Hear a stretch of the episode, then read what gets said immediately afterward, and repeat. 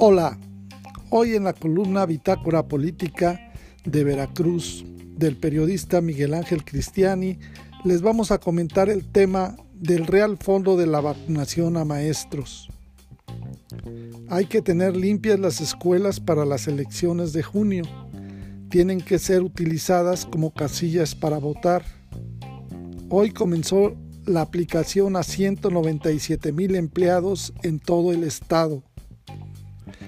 Pues sí, con la novedad de que este martes arranca en todo Veracruz la vacunación contra el COVID-19, ahora para maestros y personal del sistema educativo en todos los niveles, desde básico hasta superior.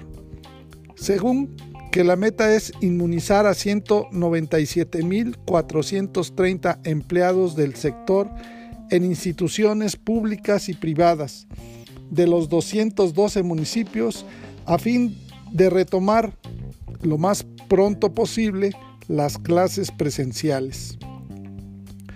Pero ahora también se puede decir que ya apareció el peine, porque como diría el filósofo ateniense jalapeño Pancho López, piensa mal y acertarás.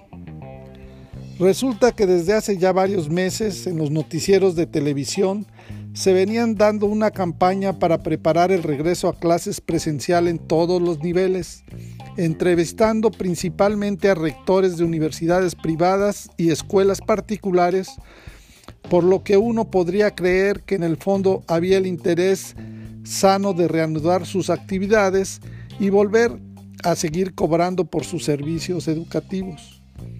Pero eso es que en los noticieros de todos los canales aparecían directivos y dueños de escuelas y universidades argumentando que ya se debería de volver a clases en las aulas. Hasta entrevistaban a algunos padres de familia que según estaban de acuerdo. Se podía pensar de manera inocente que era una buena medida, pese a los riesgos que lleva implícita, sobre todo ahora que la Secretaría de Salud reconoció que han muerto 248 mil personas en nuestro país, adicionales a las 196 mil que reportó con contagio de COVID hasta el 6 de marzo pasado.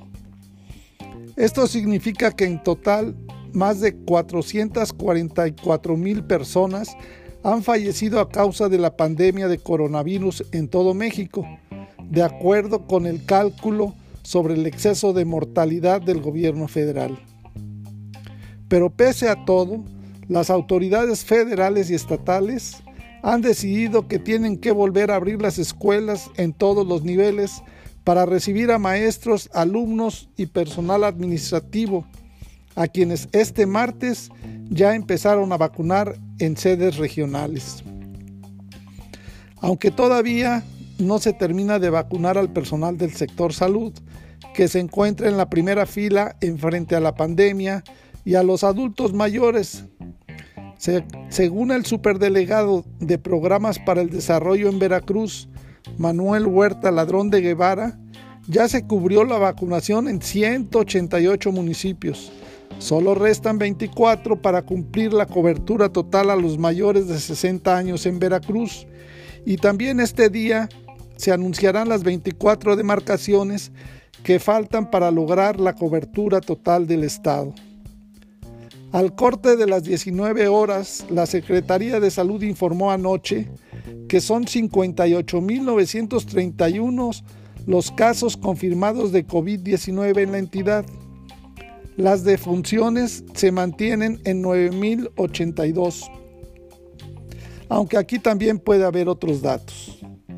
Pero de todas formas, ya entramos en la etapa 2 del Plan Nacional de Vacunación, con el llamado proceso de vacunación para personal educativo.